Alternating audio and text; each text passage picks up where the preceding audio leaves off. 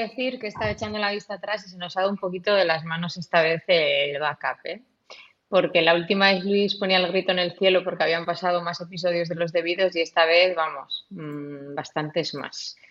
No queremos decir que no haya nada que contar ni que no tengamos cambios en nuestras vidas profesionales, pero el tiempo se nos escapa de las manos, así que hay que vivir. Nuestro último backup fue el episodio 96 y pues aquí, aquí, estamos casi 100 episodios después y venimos a contaros cositas. Ya no hacemos los deberes. Esos deberes que nos poníamos al principio, ¿os acordáis? De los deberes. No tenemos bueno, vergüenza. Pues, no tenemos vergüenza ni nada.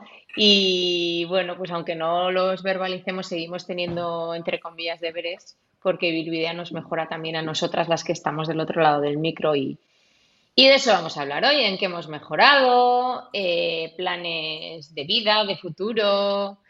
Y bueno, que está aquí el 2023 ya, está el turrón en las tiendas y hay que ponerse objetivos. Así que bueno, pues vamos a ello, si os parece. Vamos a hablar de números. En el último backup habíamos pasado de 9 a 36 suscriptoras y habíamos tenido 7 bajas. Nuestro objetivo, no sé si realista o no, eh, en aquel backup, en el 96, en el capítulo, en el capítulo, en el episodio 96, era ganar entre 3 y 5 suscriptoras nuevas por mes. ¿Qué ha pasado? Ok, esto nos flipamos un día y realmente hemos crecido, por así decirlo, ahora en los últimos meses, pero no era para tanto. Ya sabéis que se nos fue de las manos con el objetivo no realista. Igual también por, por lo que podíamos dar de nosotras, ¿no? De, del tiempo que podíamos dedicar a comunicar, a dar a conocer ideas y a trabajar un poco en la estructura. Sí que nos hemos dedicado mucho a grabar, pero yo creo que nos falta la comunicación hacia afuera. Ponemos en redes sociales, trabajamos ahí, pero como que estamos más pendientes de la gente que está dentro, lo cual me parece súper guay, porque al final a quien tenemos que fidelizar es a esas personas. Pero no hemos puesto tanto el foco en decir, venga, vamos a hacer multimillonarias. Y que en aquel entonces había un... Um, eh, eh, habíamos pasado 9.36, es verdad que hemos tenido siete bajas durante todo el proceso, especialmente verano. Este verano no ha habido bajas. Es decir, ha habido una diferencia sustancial entre el verano anterior y este verano. Y ahora mismo, eh, por, por, sacar números, ahora mismo tenemos 42 suscriptoras. Y ayer hubo una baja, que, oh, qué, qué, mal momento.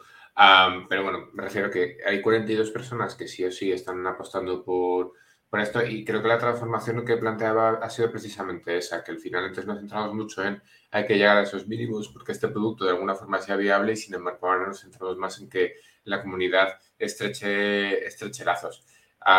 También porque ha, surgido de forma natural. Es que a veces lo, pienso y, y lo que ha habido a nivel de papel ha sido un proyecto de 3-5 meses porque esto pues tiene de alguna forma ir, ir hacia afuera, ¿no?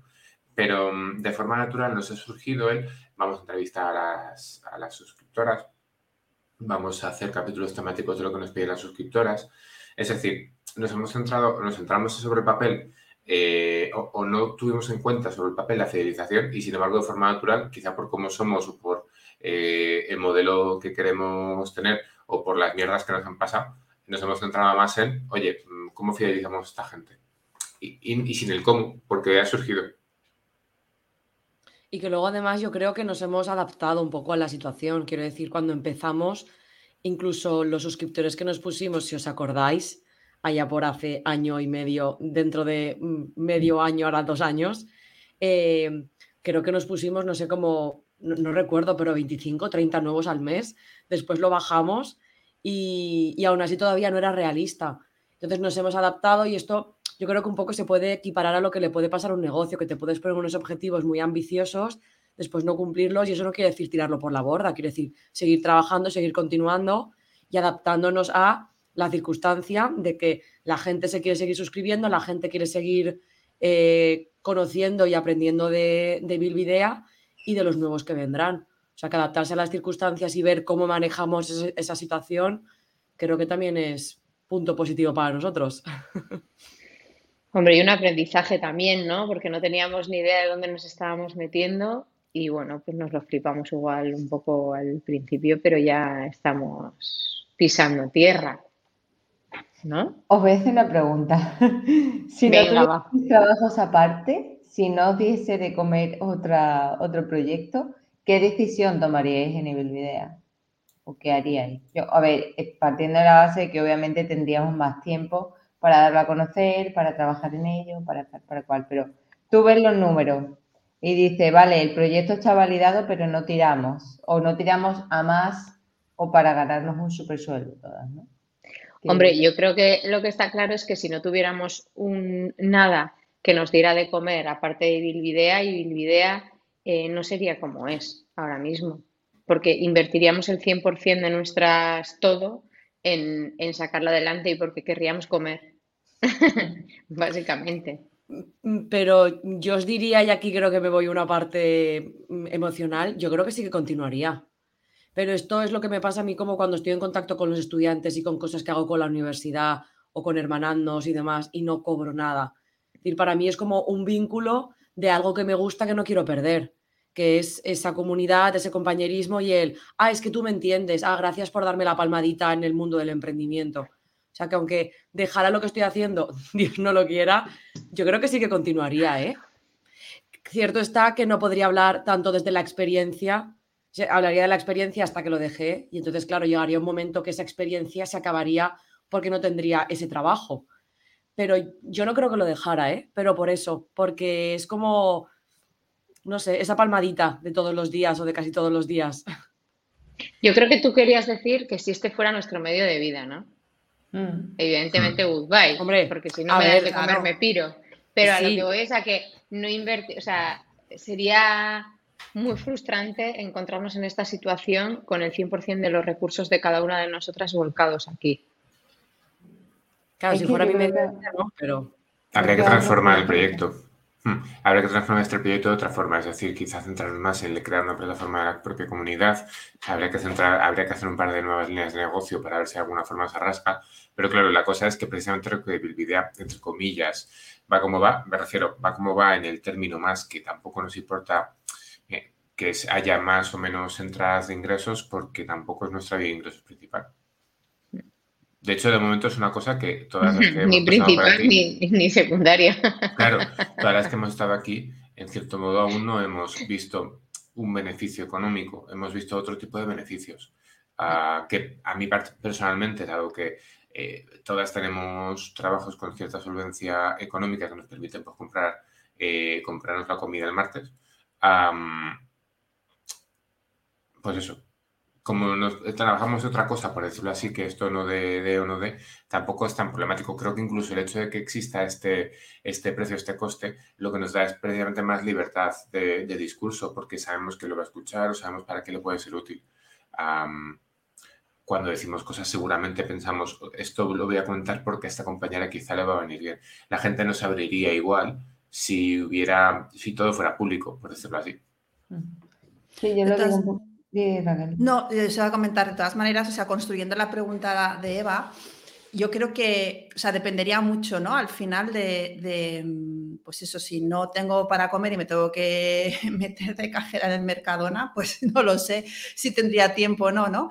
Em, también una cosa que me planteo yo es, em, si nosotros cambiáramos la forma de verlo, no sé si es la forma de verlo o la, sí, la forma, la perspectiva desde donde vemos el proyecto, es un poco como es, el huevo o la gallina, ¿no? Es decir, eh, no nos está dando ahora beneficios, pero como tenemos nuestros trabajos, no le estamos dedicando los recursos que le, le podríamos dedicar o no lo estamos enfocando como lo podríamos enfocarnos para que nos diera dinero o al revés, ¿no? Entonces, yo creo que lo que comenta va un poquito por ahí. Quizás es como tengo la vida, entre comillas, solucionada, me acomodo y no doy más. O entonces, no sé, quizás es cambiar un poco la perspectiva si realmente queremos eh, levantar el proyecto y queremos que sea un, proyecto que llegue a mucha gente, que ayuda a mucha gente y que nos dé beneficios a, los que estamos eh, participando en él, a lo mejor sería pues eh, la, ¿no? la forma en la que lo vemos o la, no sé si es la actitud o la energía, no lo sé, yo soy así como mucho de energía, ya lo sabéis, es como, ¿no? Cómo, cómo lo manejamos. Y quizás cambiando eso, a lo mejor sería una manera de, darle un empujón. De todas maneras, esto igual también implica más dedicación. No lo sé, ¿eh? estoy ahora un poco eh, pensando en voz alta.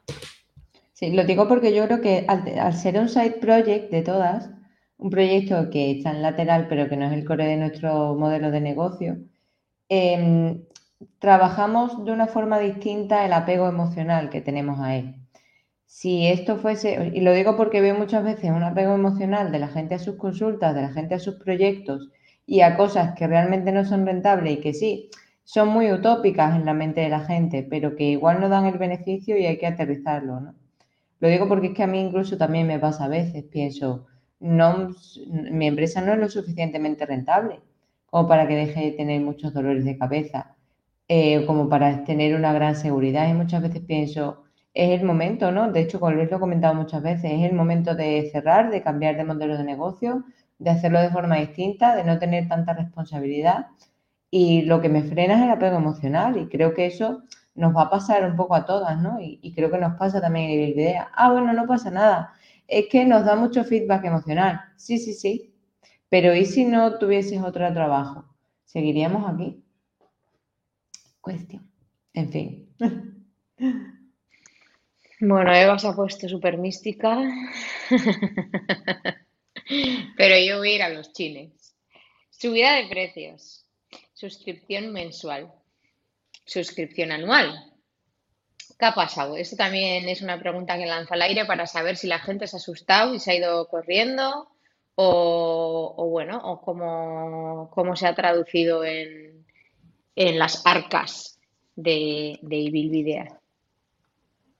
Pues se han sumado unas nueve personas al, anual, ¿vale? Estuvimos haciendo una encuesta breve y nos decía esa encuesta que el 80% de las personas que, habían respondido a la encuesta sí que se pasarían al anual. 80 eh, mm, de 32 que, a las que preguntamos en ese momento. No ha sido efectivamente real ese cambio, solo se han suscrito 9 de las 42 que somos ahora. 41, 42, sí. Entonces, bueno, eh, creo que ha sido positivo. Ahora tenemos ese margen económico que buscábamos para poder hacer public o para hacer ciertas cositas, pero no ha sido el objetivo que nos habíamos planteado en base a lo que la comunidad nos había respondido. Que quizás esto muchas veces también pasa cuando preguntamos en redes sociales, ah, ¿te gusta este proyecto? Ah, ¿pagarías por esto? ¿Pagarías por lo otro? Vale, una cosa es lo que la gente diga que va a hacer y otra cosa lo que se ejecute o se efectúe realmente. La tasa de conversión siempre es mucho más baja de lo que la gente presupone que va a ser. Si tú piensas en un 20%, probablemente tengas que multiplicar por un factor de corrección de 0,10 o de 0,5. No es tanto. ¿Qué le pasa a la gente? Ya no voy a. Nuestras suscriptoras son nuestras suscriptoras y las queremos un montón, así que no voy a hablar de ellas, pero eso nos pasa también en, en, en la vida. O sea, ¿a nosotras cuántas veces nos han dicho a qué hora es la charla de hoy? ¡Hoy!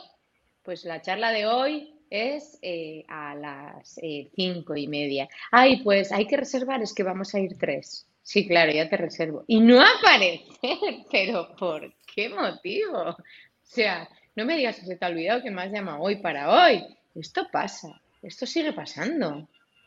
Es, sí, sí. es que no, lo pillo, o sea, no, no pillo el nivel de... Es gratis la, charla. Cuando es aquella charla lo fue, sí.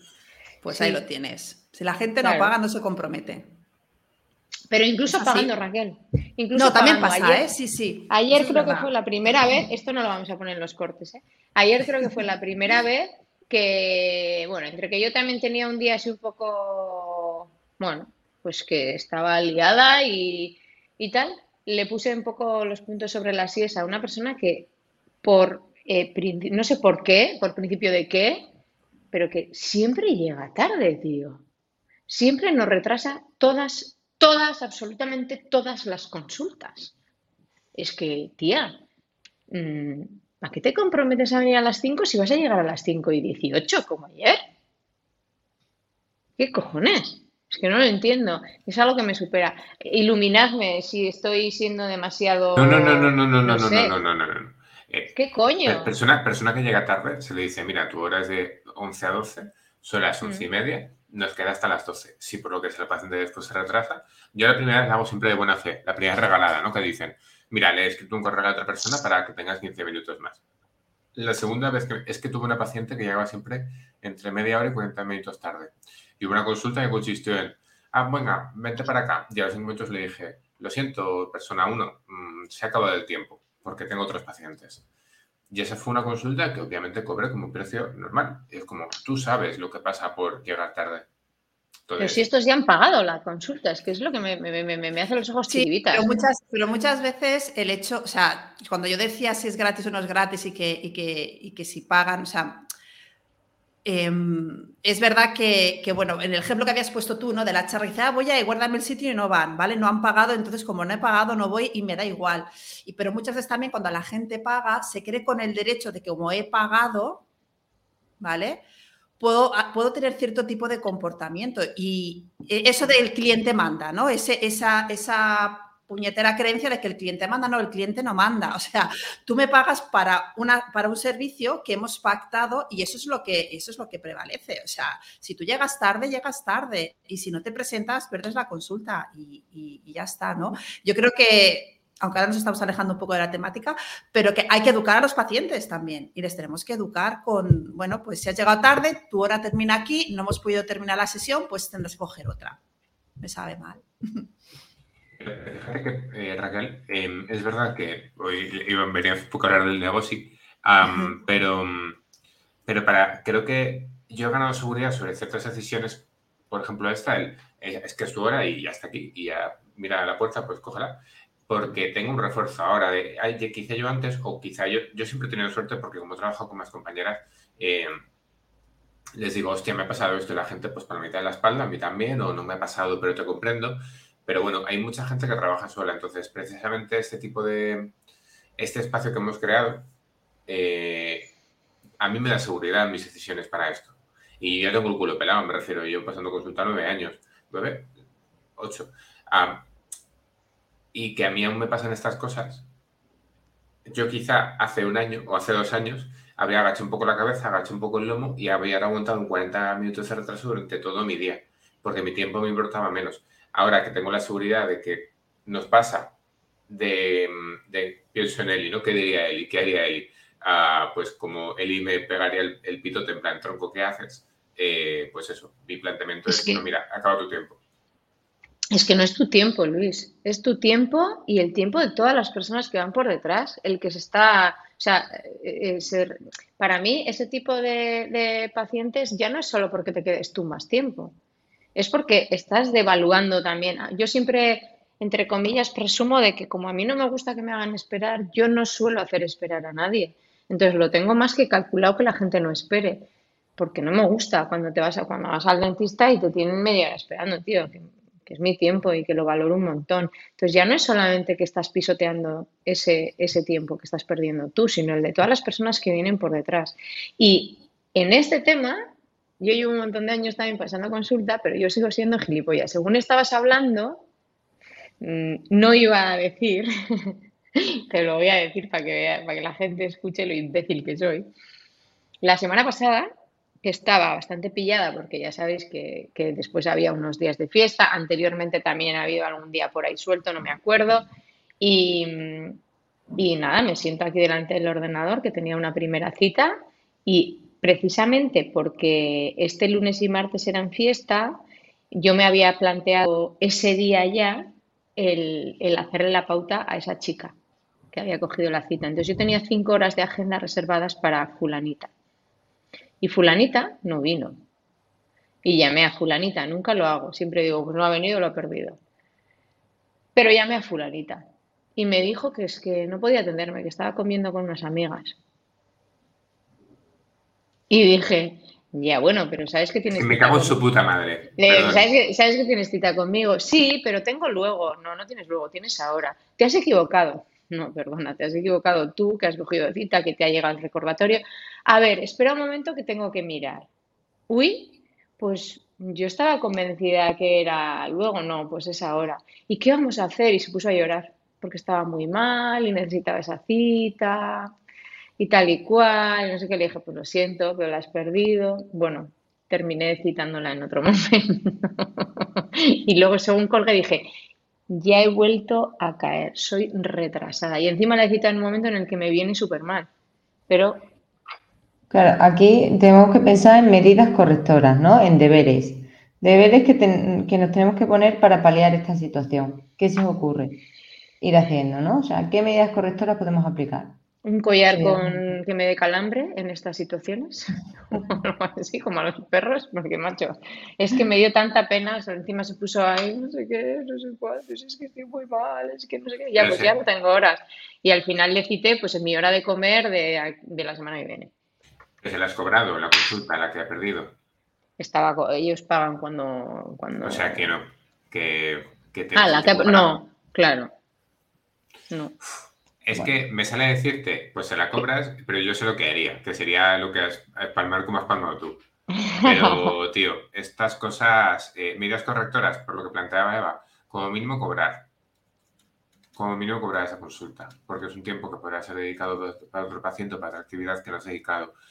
al final no estén entretenida a la gente, sino que facturen, me refiero. Eh, no es eh, decir, bueno, pues he hecho una pauta que tenía programada para otro momento. No, es que has perdido un, proceso, has perdido un momento de facturación que seguramente sí que habrías facturado de otra manera. Entonces, eh, bueno, es verdad que estas cosas nos pueden pasar, pero la medida correctora es si es tu hora de que tenías que haberla cobrado, es que como mínimo lo cobres. Esa es la medida correctora uno. La medida correctora dos para el paciente es decirle una, una y no más Santo Tomás. Es decir, eh, si me la vuelves a liar, adiós muy buenas. Quiero decir, enemigo cuyo puente de plata. Los pacientes tóxicos a los que les ponemos una trampita de a ver si me la cancelas y me te la cancelan, no es que la semana que viene es como, no te preocupes, escríbeme. No, no, no, la semana que viene no, porque por lo que sea. Pero mira, eh, te voy a cancelar la visita porque así, mira, que lo piensas, me mandas esto y ya lo hablamos. ¿Qué pasa? Que muchas veces la gente ni lo va a hablar, ni te va a ver, ni la vas a volver a ver. Pero es que si son pacientes tóxicos, a vampiros emocionales, carta. Puerta. Pues eso es. Bueno, pues terminamos con este capítulo de autoayuda para seguir con el backup. Eh, ah, sí, ya sé lo que quería decir aquí, que tenemos chica nueva en la oficina, pero bueno, no estamos descubriendo nada nuevo hoy, pero como estamos hablando de, pues de cómo va, qué hacemos, qué no hacemos, etcétera, del backup, vamos a ver en qué ha cambiado, Raquel, la implicación personal de cada una de nosotras. Pues os voy a decir lo que he notado yo. Y es que desde que ha llegado Raquel. pues para empezar, hay veces que digo, pero a ver, ¿qué pasa? ¿Que no quieren grabar conmigo o cómo va la cosa? He pasado de estar todo el día aquí con la cámara y el micro a que hay semanas en las que no grabo nada. Y bueno, pues eso, me he ganado bastante tiempo y lo noto un montón. Así que, ya bueno, aparte de más cosas, Raquel, joder. Pero bueno, eh, yo hablo de lo que he notado yo en, materialmente. Venga, vosotros. Qué bien, me alegro. Horas. Sí, sí, a mí me ha pasado exactamente igual. Cuando decíamos, Ay, es que estamos todos los días grabando, es que tal, yo hay veces que decía, eh, joder, llevo cuatro episodios grabando seguidos. ¿Qué coño pasa? O sea, ¿qué hacéis con vuestra vida, no? ¿Quién está fuera que no está grabando? Y ahora ves que va sin ti, que estás grabando y que hay otras personas combinándose, pues súper bien. Y también pues esa idea más de, vale, gente, aterrizados, ¿vale? Eh, sí, sí, sí, esto emocionalmente va muy bien, pero ¿aplica al negocio o no aplica? Yo creo que eso es lo que más hemos extraído todavía por ahora de Raquel, vaya. Sí, yo creo que el tema del tiempo es generalizado. A mí me pasa igual. Haciendo reflexión, digo, bueno, pues eh, una hora a la semana de grabación y además yo creo que soy la que más ha grabado con Raquel, por tanto soy la que de momento directamente y no después estoy aprendiendo con ella, porque por horario somos las que más coincidimos, o sea que implicación en ese sentido también. Sí, es verdad ¿eh? que hemos coincidido bastante las últimas semanas. sí, sí. Y Raquel tira de la misma cuerda que tú. O sea, tenéis, yo que estoy como en el otro lado intentando enterarme de qué va la cosa empresarial, por así decirlo, ya veo que hay como tres, tiráis igual un poco las tres de la misma cuerda y luego estamos Luis y yo. Hola Luis. Estaba, estaba mirando eh, eso, justo las últimas semanas de grabaciones y demás, y vamos, tanto la idea de, de, que planteaba Eva de al final tener más tiempo para poder respirar.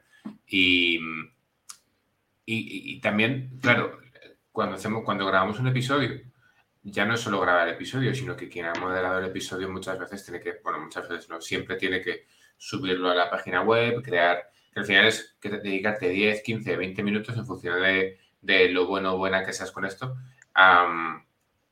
claro, eso también ha disminuido, porque es lo que no se ve, ese es el ensayo, por decirlo así, es hacer la escaleta, es, entonces al final que haya una persona más como potenciable moderadora ha hecho que, sin darnos cuenta, eh, estamos moderando no la mitad, pero sí un porcentaje suficiente como para que eso sea un poco más viable.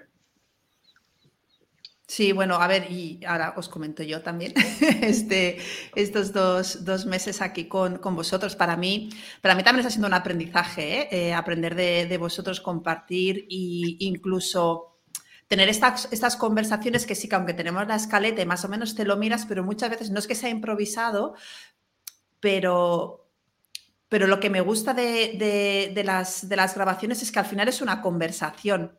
No es el lo típico de pregunta-respuesta, pregunta-respuesta como suele ser en muchos, en muchos podcasts, sino que estamos aquí quienes estemos grabando y aunque tenemos esas preguntas, esa escaleta, se genera esta conversación que es como si estuvieras en, pues eso, pues tomándote un café, tomándote unas cañas y estás hablando, ¿no? De, tu negocio, de, las cosas que te pasan y, para mí eso también es un aprendizaje, ¿no? Esta capacidad de poder improvisar, entre comillas, más delante de un micrófono a la hora de hablar de temas que quizás se salen más de de, la parte de nutrición, aunque bueno, tengo esta parte también de negocio, de, mentorizar y tal, pero para mí es, también un, crecimiento y, bueno, pues con toda la parte más técnica también estoy en esa curva de crecimiento, ¿no? De pues editar los episodios y tal. Me acuerdo el primero que, hice eh, con, con, Laura, que tenía que moderar yo, que no sé la que lía a la hora de grabar, pero bueno, al final el episodio salió. Y, y bueno, que para mí también es eso, es un aprendizaje de, ya no solo a nivel técnico, sino también a nivel profesional y humano, compartiendo aquí con vosotros y estoy encantada.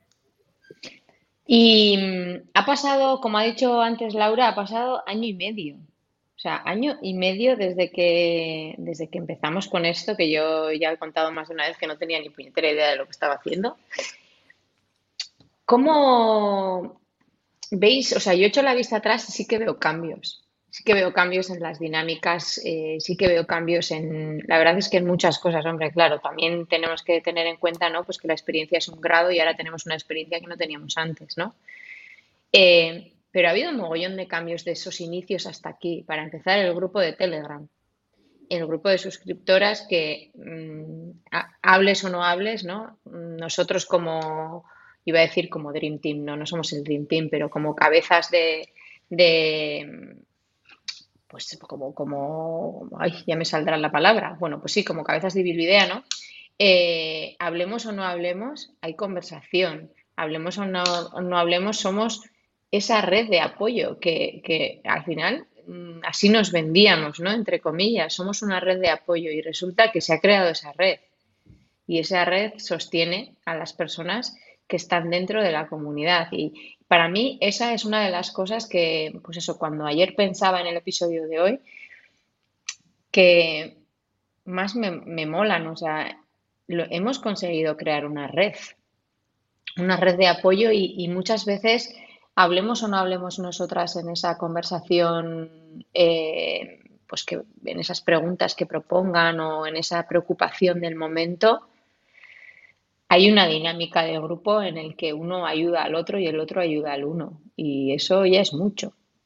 Y bueno, han cambiado más cosas, han cambiado lo de, pues los precios han cambiado, han cambiado, eh, pues nosotros hemos cambiado, ¿no? Eh, las figuras que forman Ibilvide han cambiado, pero bueno, mm, las personas que forman Ibilvide han cambiado, pero vosotros que, bueno, lo de los deberes, ya no nos ponemos deberes, se nos está acabando los temas, ya no hay nada de lo que hablar, de qué vamos a hablar. Eh, ha habido, se, ha virado a un estilo. Em, antes hacíamos esto de los dos episodios, que una persona moderaba dos episodios seguidos y, cambia, y era el mismo tema, a ver qué perspectiva tenían unos, qué perspectiva tenían otros.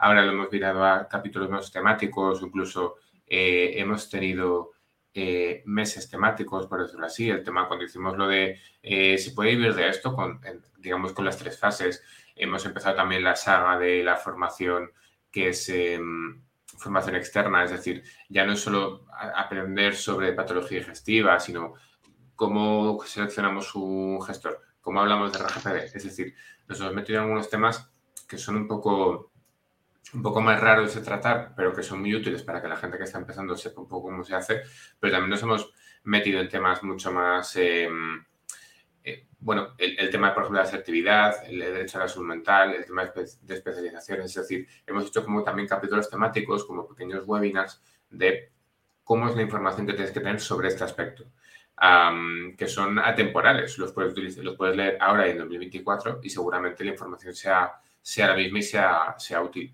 Em, creo que hemos mirado de lo que queríamos contar a la utilidad, lo que hemos querido, lo que veníamos a decir a este capítulo puede ser útil por esta conversación que hubo entre dos suscriptoras y además lo hemos, lo preguntado y hemos sacado este tema.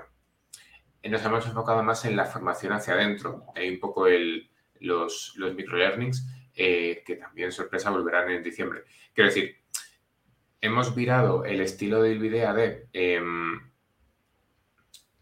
de contar cosas sobre lo que podía ser una cuestión de emprendimiento, una cuestión de cómo nos organizamos, es decir, hemos dejado hablar un poco de lo nuestro para hablar de lo útil para las demás, también desde la experiencia, que es lo que siempre también ha sido la bandera, ¿no? Te estamos contando lo que nos pasa en la consulta, o lo que nos pasa en el negocio, o lo que nos pasa en nuestro día a día. Entonces, mm, creo que hemos transformado el espíritu de la idea de lo que queríamos era lo que nos hemos transformado. Pero esa transformación no ha sido porque estuviera pactada o planeada, sino porque ha sido natural que es lo que decía al principio. Creo que el propio hecho de que la gente interactuase, se fuera apuntando, validásemos que esto podía salir, ha creado eh, lo que ahora mismo es la idea de ya no es lo que contamos, sino es lo que parece ser que puede ser útil para que no solo ayude a las personas que están dentro, sino a cualquier persona con una duda puntual pueda decir, vale, pues en este capítulo lo tienes. O incluso hemos ayudado a que gente pueda hacer su propio contenido.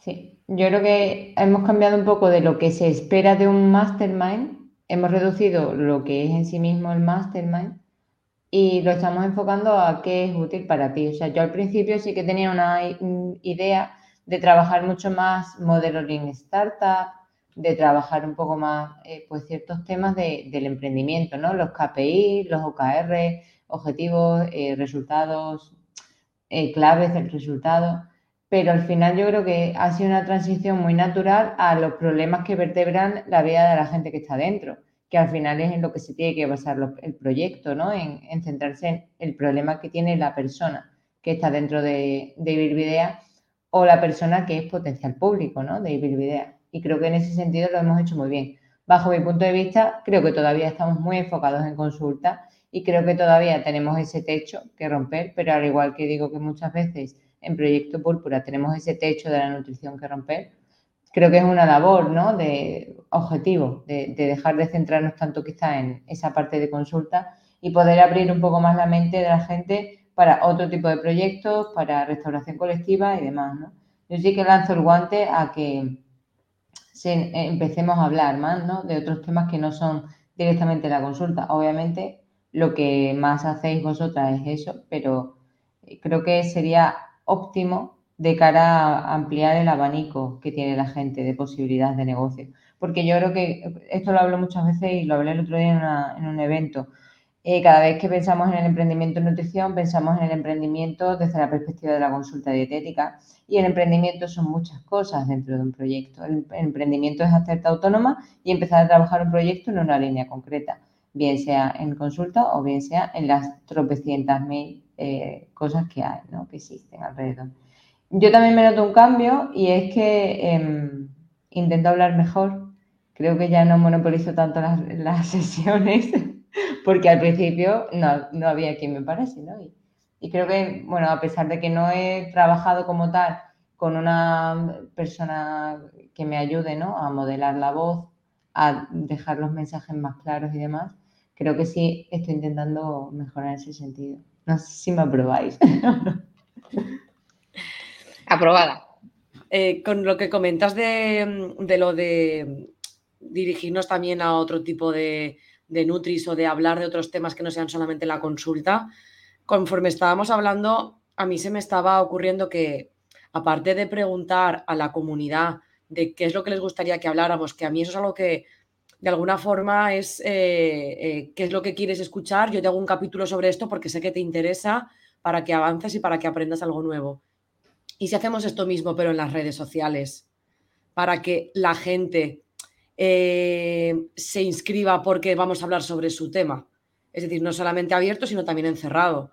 De alguna forma también ahí no solo estamos llegando a gente de consulta, porque también hay gente que se dedica a otras cosas. Y a lo mejor les abrimos también un poco ese mundo de alguna manera.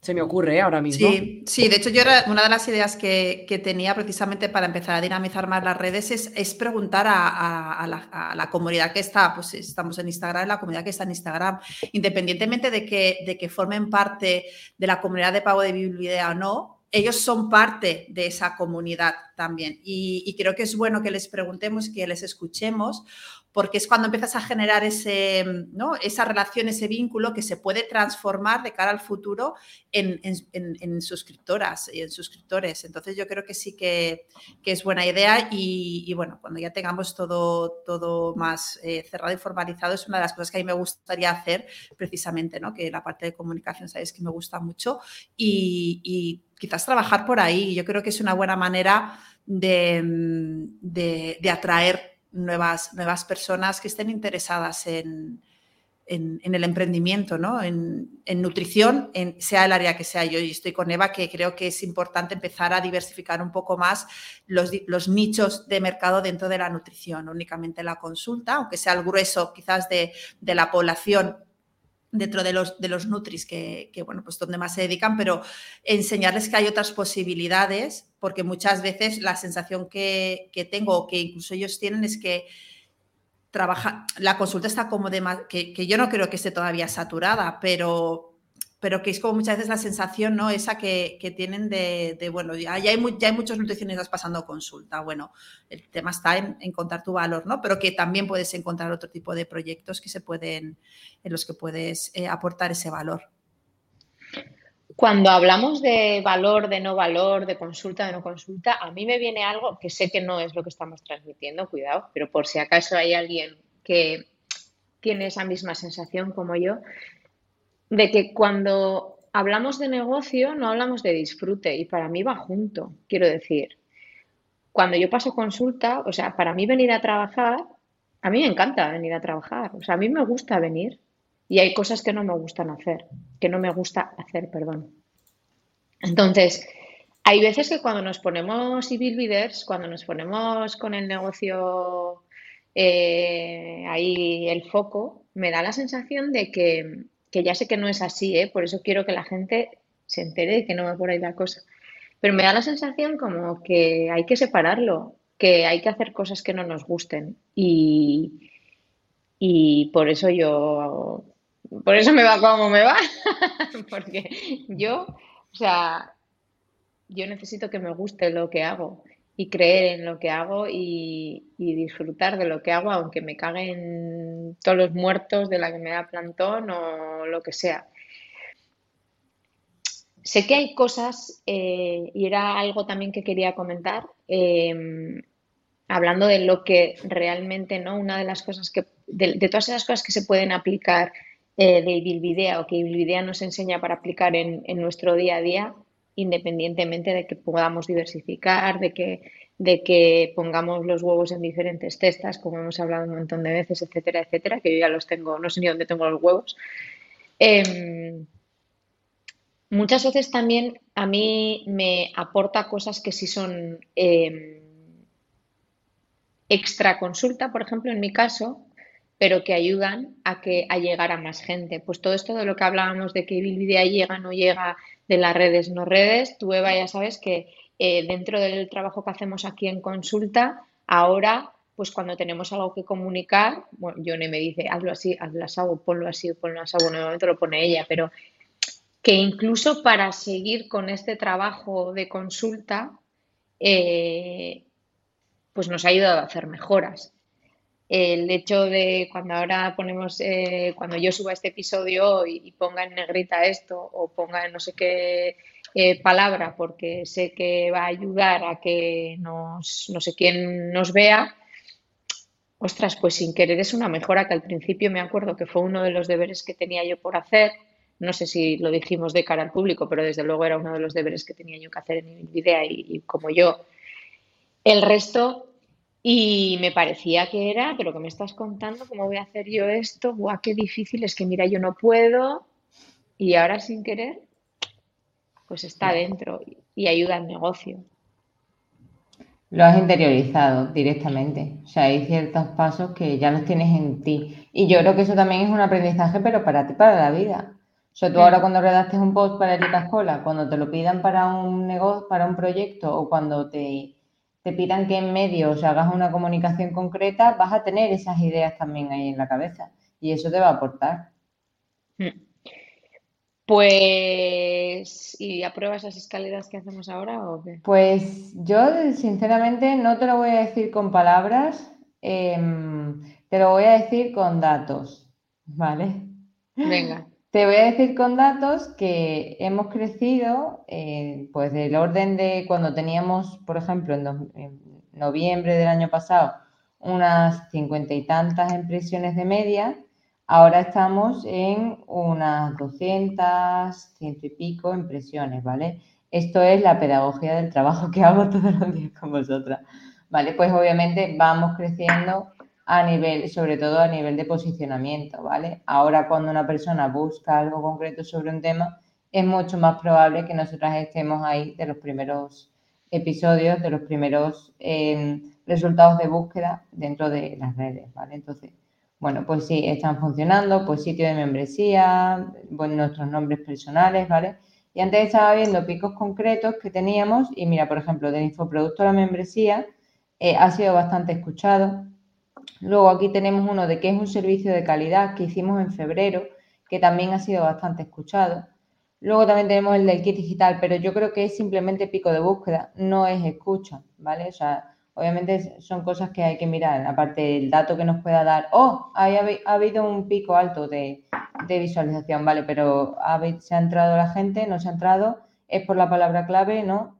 Entonces, bueno, eh, pues sí que yo apruebo completamente el trabajo que estamos haciendo. A nivel de SEO lo estamos haciendo poquito a poco y también teniendo en cuenta que tiene que mm, convivir la escaleta con el texto que estamos publicando en redes sociales, ¿no? Que no lo es todo el posicionamiento por posicionar, que si fuésemos simplemente a posicionar haríamos un marketing muy de guerrilla, un SEO muy a muerte, ¿no? Con las palabras clave. Pero bueno, ahora ya digamos que está conviviendo la escaleta correcta, la escaleta que nos ayuda a hablar entre nosotras y luego lo que invertimos o lo que ponemos en el público, ¿no? Lo que ponemos en el propio post. Así que sí, muy bien. Y hay, un valor, hay un valor añadido a esto, es que no somos especialmente tiburones, es decir, eh, no nos corregimos el texto entre nosotras pensando en el SEO. Es verdad que hay unas palabras clave que intentamos de alguna forma definir, que metemos eh, el, H2, que metemos, eh, es que no sé cómo se llama, el H2. Encabezado, encabezado secundario. Gracias, pues eso. Header. En, técnico, header, pues header. metemos negritas o metemos imágenes sabiendo que eso Google le gusta más, pero no lo hacemos de forma agresiva, no lo hacemos por hacer, no lo hacemos de forma que no sea, que, es como, yo a veces me meto en páginas web de compañeras o me meto en páginas web porque he llegado por lo que sea y voy abajo del todo el footer y veo de repente un montón de nombres de ciudades de la, de la provincia. Eso es SEO súper agresivo. Entonces, es como que queda feo. A mí ahora me genera rechazo también porque sé lo que es, pero entiendo que cualquier persona humana eso lo ve y le genera cierto rechazo. Que va, que va, no. El usuario no sabe nada de eso. Pues a mí me genera rechazo. Entonces, como no hacemos eso y creo que es como, me parece que es sano, me parece que es, bueno, eso, sano, lo dejaría en sano.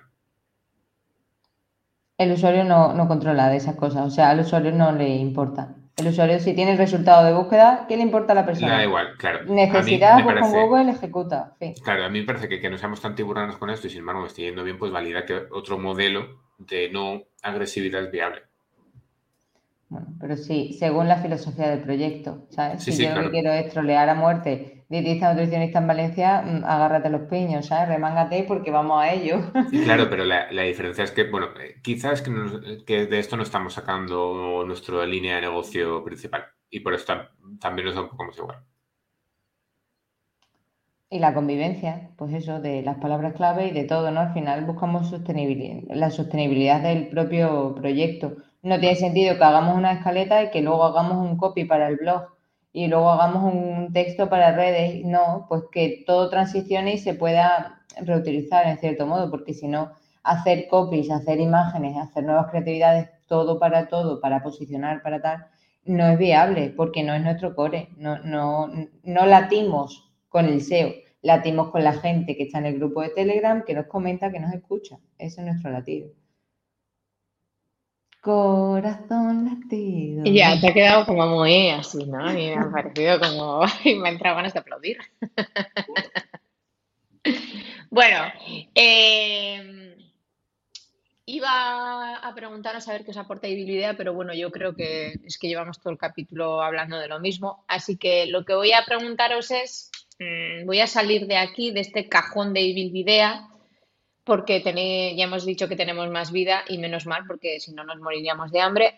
Entonces quiero saber qué novedades, sé que hay novedades, entonces quiero saber qué novedades profesionales tenéis que afrontar este curso escolar, porque claro, como no hemos hecho un backup en septiembre, pues tenemos que hacerlo ahora para ver qué hay de nuevo.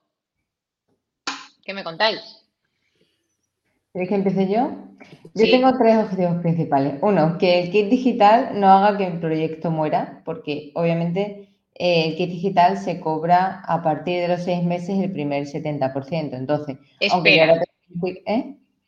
No he dicho objetivos, he dicho novedades. Ah, novedades. Bueno, mm, pues eso, que, no se muera el proyecto.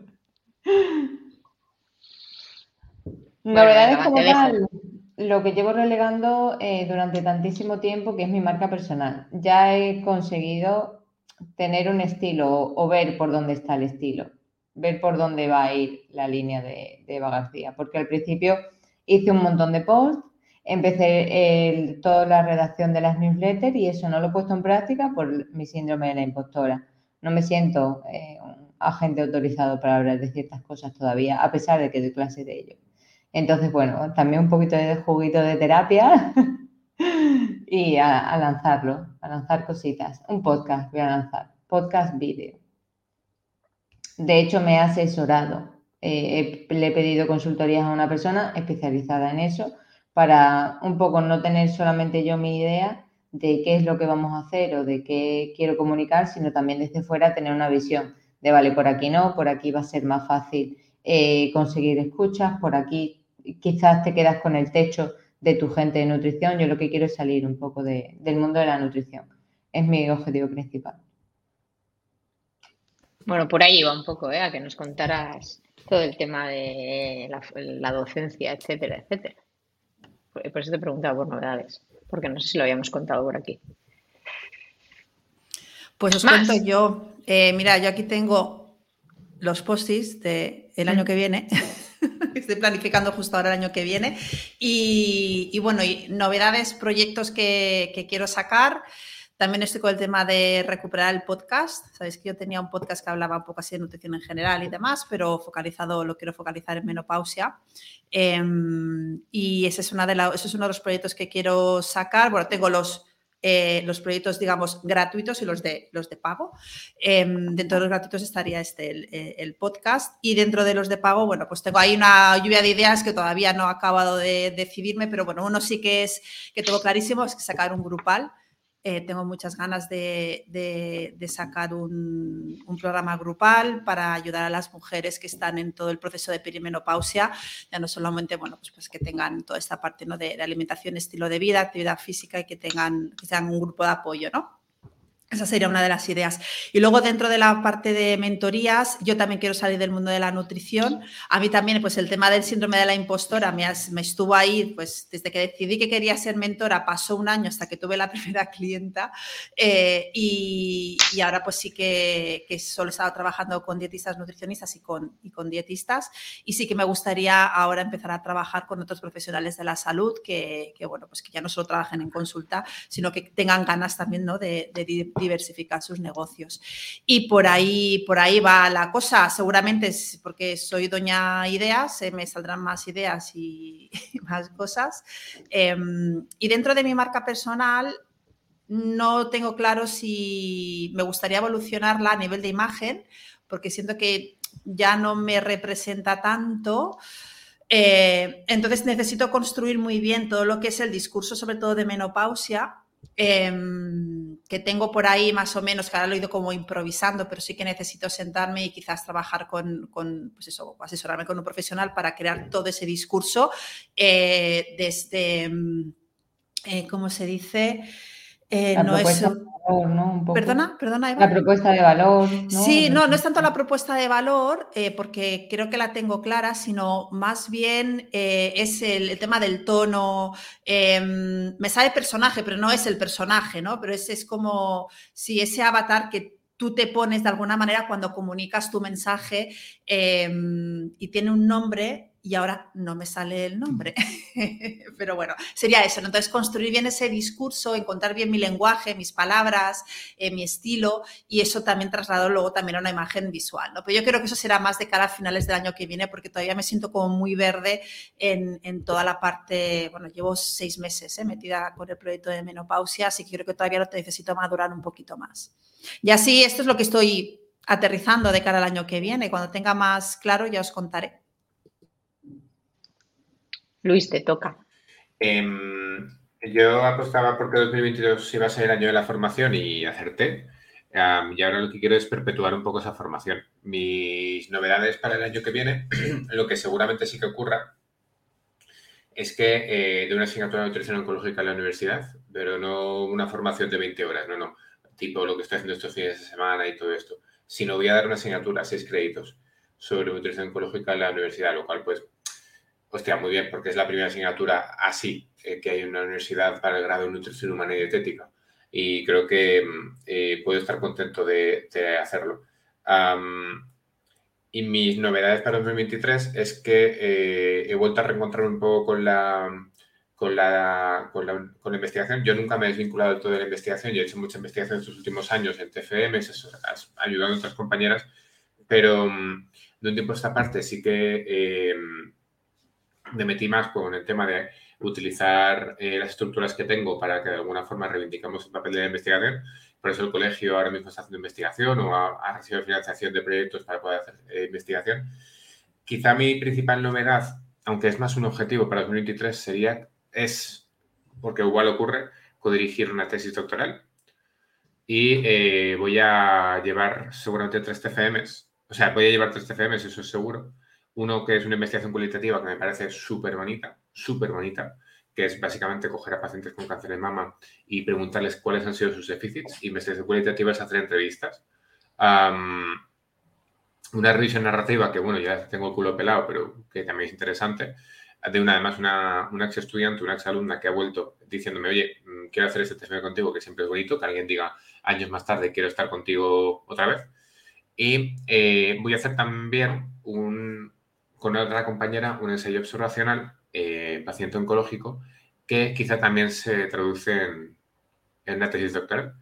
Así que, pues, si, si pudiera al final codirigir esas tesis doctorales, que una es bastante probable, está, ya veremos, validando de nuevo que otro modelo es posible, pues sería una pasada. Porque ya creo que cuando dirigió TFMs, hemos dirigido TFMs un poco, he dirigido TFMs un poco raros, precisamente porque validar que se podía hacer y, siempre han sido TFM, es como que el resto del máster ha sido como, hostia, pues un, estudio mm, bioquímico y, antropométrico en paciente con síndrome de Down y luego con talleres de formación, cómo los adaptábamos, ¿no? Pues siempre ha sido como de este rollo, pues ahora encima enfocarlo en la, en la población oncológica, que es un poco lo mío, em, con, con lo que tengo un poco en la espalda, que es que doy una asignatura de, esto en la universidad, pues me hace ilusión. Y además es por lo que quiero apostar. Como objetivo para 2023, acreditarme por ANECA, que estoy empezando el papeleo ya. Y eso serían mis novedades 2023, que este año quería apostar por la formación. Em, en 2021 dije que 2022 iba a ser el año de la política, el año de la formación. De momento lo está haciendo. Entonces, 2023, pues perpetuarme un poco más en la formación a otro nivel. Vale. Pues yo novedades profesionales, aparte de... Mm, no tengo muchas. Pero se mezclan las novedades con los objetivos para el 2023 y es que sí que me gustaría aprovechar lo que ya sé y sacudirme un poco el síndrome del impostor y mm, dejar de perder el tiempo en, muchas veces, a ver, cómo organizo mis palabras. O tu vida. O mi vida. Eh, Eva sabe que muchas veces he organizado o he pensado o he puesto el foco en algunas formaciones que no han llegado a término, porque para poder darlas siempre me pongo, pues mirad, ¿veis todo eso? No lo veis, pero la gente que está por aquí sí lo ve. Pues siempre empiezo a, buscar y a ver qué novedades hay y luego realmente no hay novedades, pero necesito esa seguridad de haberme leído todo lo leíble con respecto a esto o aquello y al final pierdes un montón de tiempo. Porque aunque, a ver, aunque te lea, aunque descargues 50 artículos, no te lees 50 artículos en un día, como mucho te vas a leer 5. Entonces, quiero sacudirme ese síndrome del impostor y utilizar los recursos que ya tengo y, lo que ya sé, pues para hacer webinars en directo, eh, para hacer pues una formación que lleva pendiente desde el año pasado para subir al aula virtual, etcétera, etcétera y me gustaría que no pasara del 2023. Me gustaría hacerlo ya, no quiero demorarlo más.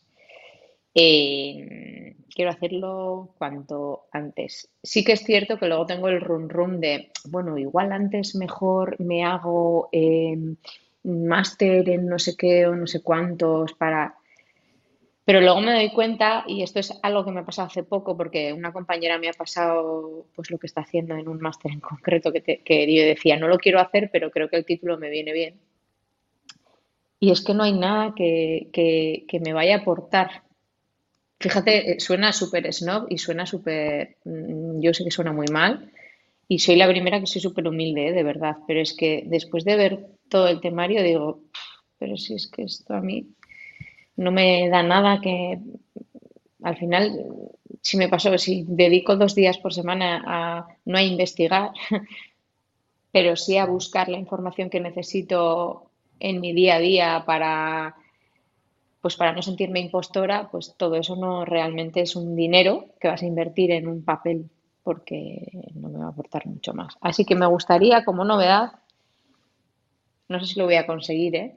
Eh, quitarme, sacudirme un poco el síndrome de la impostora y, hacer lo que me gusta, porque me gusta mucho la consulta, es verdad, pero me gusta mucho la formación. Y igual que antes iba por los coles o iba por los centros hablando de esto o lo otro, pues me gustaría recuperar recuperar todo esto en, otra liga o más, más especializado, más serio, por así decirlo, pero también más Em, o menos institucional y más aplicado al día a día de las consultas, porque creo que se nos va mucho la olla. Y ahora está muy de moda eh, todo el tema digestivo y yo a veces digo, debo de vivir en otro planeta totalmente ajeno al de estas personas que estoy viviendo yo por aquí, porque, bueno, otro día sí eso lo hablamos, pero creo que falta un poco de,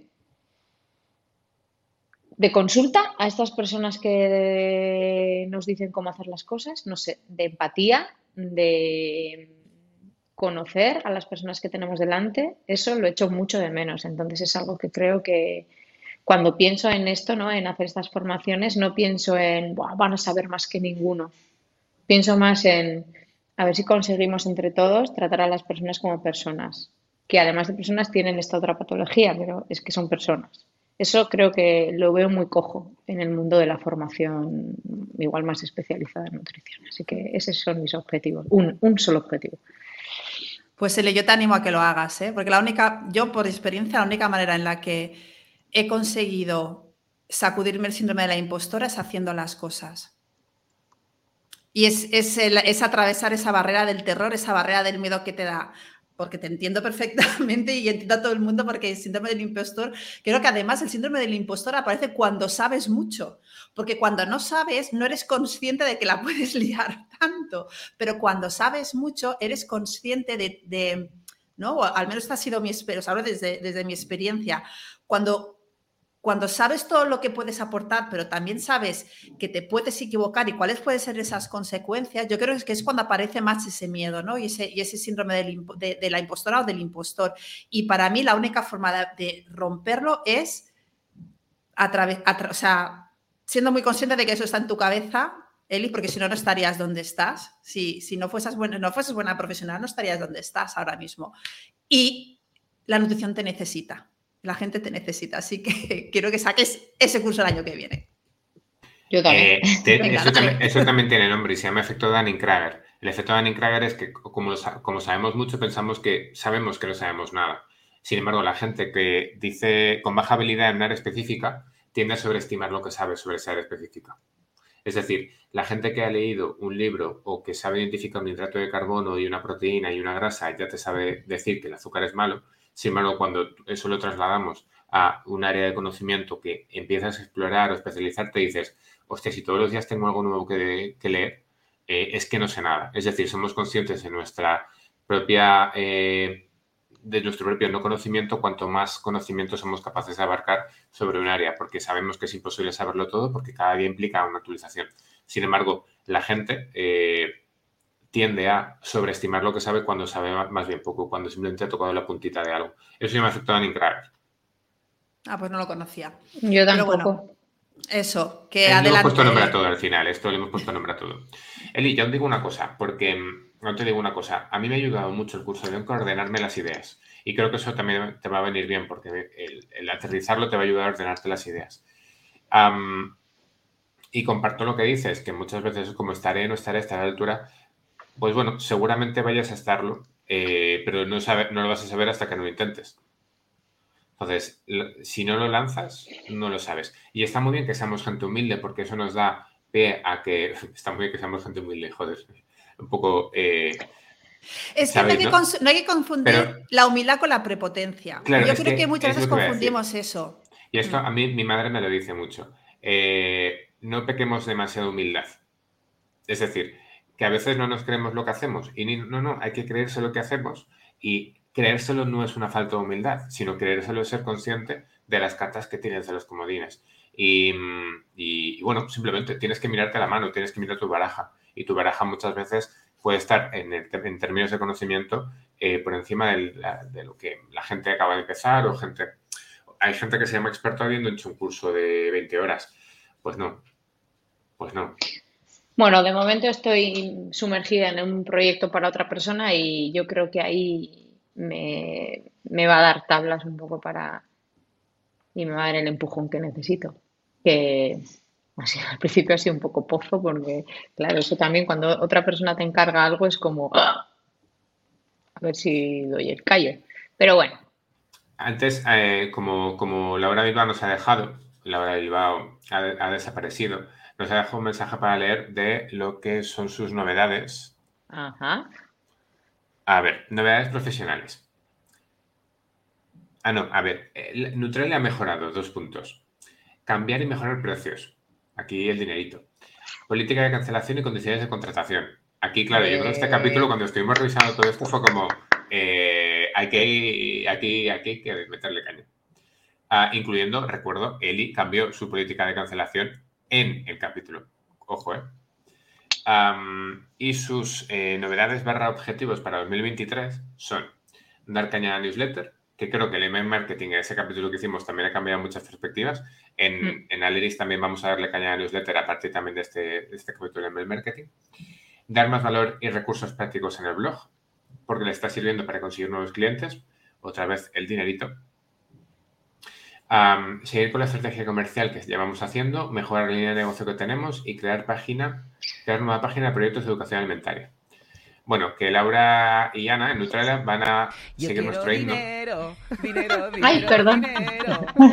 Yo quiero dinero, dinero, dinero y salud. Uh, uh.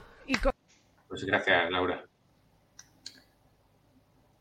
O sea, yo empecé con Neutralia en 2018 y han transicionado muchísimo.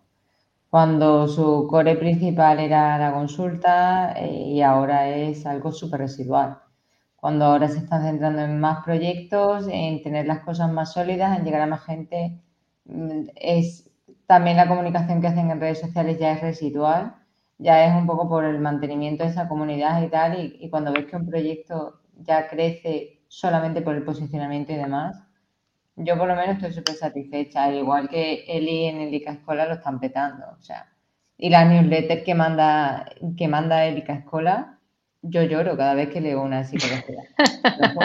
me parece súper útil. Y ya bueno, antes, ahí el call to action final. Antes te he cortado porque estabas, te estabas adelantando y al final total hemos terminado mezclando objetivos con novedades, novedades con objetivos, pero nos faltan tus objetivos, Eva. Mis objetivos, nada, yo sobrevivir, quiero sobrevivir, vivir más, sacarme el carnet del coche eh, y pocas cosas más, ¿eh? no tengo grandes expectativas. Sí que creo que voy a aplicar lo que, como, lo que comentaba Raquel, el hacerlo. O sea, yo siempre he tenido mucha parálisis por análisis. Mucha porque lo quiero todo perfecto, porque soy, intento ir al detalle, ¿no? Eh, le exijo muchísimo menos, le exijo un 20% al resto de la gente de lo que me exijo a mí misma. Entonces me paralizo muchísimo. No os podéis imaginar a qué nivel. Entonces, bueno, mm, mi objetivo es mantener el proyecto. Lo dicho, el kit digital probablemente nos ahogue porque es, mucho trabajo y hay que mantener, hay que pagar los sueldos hasta que nos pueda llegar ese, ese dinero, ¿no? ese beneficio. Quiero, que, quiero transmitir lo mejor de mí en la formación, en, en estas clases de marketing digital que estoy dando y que también se me valore en el propio proyecto, porque al igual que el día que hablamos tú y yo, Eli, tenía una sensación de mucho pico, de mucha valoración, de, qué guay el proyecto y demás, ya estoy viendo cosas dentro que me están descuadrando, ¿no? que es más la imagen que yo tenía del proyecto que lo que realmente está haciendo. Entonces, bueno, creo que también tengo que jugar un poco a, movilizar mis expectativas, a, ser un poco más terrenal cuando me enfrento o me proponen un proyecto. Y bueno, y a sacar mi, a sacar mi podcast. De verdad, tengo que trabajar en mí misma. Este fin de lo hablaba con unos compañeros y es como, no puede ser que lleves cinco años siendo autónoma, cinco años de emprendimiento, eh, cinco años trabajando por tu cuenta y todavía no hayas dedicado, eh, sí que lo has dedicado, sí que has dedicado tiempo, pero no hayas lanzado tu propia marca, no hayas dicho todavía quién eres tú, que hayas trabajado durante todo este tiempo solo para proyectos del resto. Creo que dice un poco de, lo que a veces no me valoro. Sin acritud, quiero decir, yo sé que mucha gente sabe más que yo, pero creo que es momento de empezar a sacar un poco mi carita al público, no estar tan escondida. Y quizá no es solo lo que sabes, sino cómo lo transmites. Quiero decir, o quizá ya no es solo el que sepas más o el que sepas menos, sino cómo lo transmites o cómo eres consciente de tus efectos o cómo transmites los efectos o cómo transmites la fuente de información. Lo que hemos dicho muchas veces es, me podrás copiar las pautas, no me copiarás lo que soy.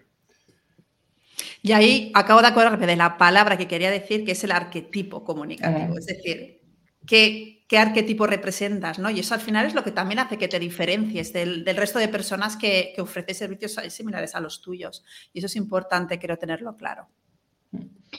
Bueno, ¿para cuándo el siguiente backup? ¿Qué plazo nos damos para contar todas estas cosas?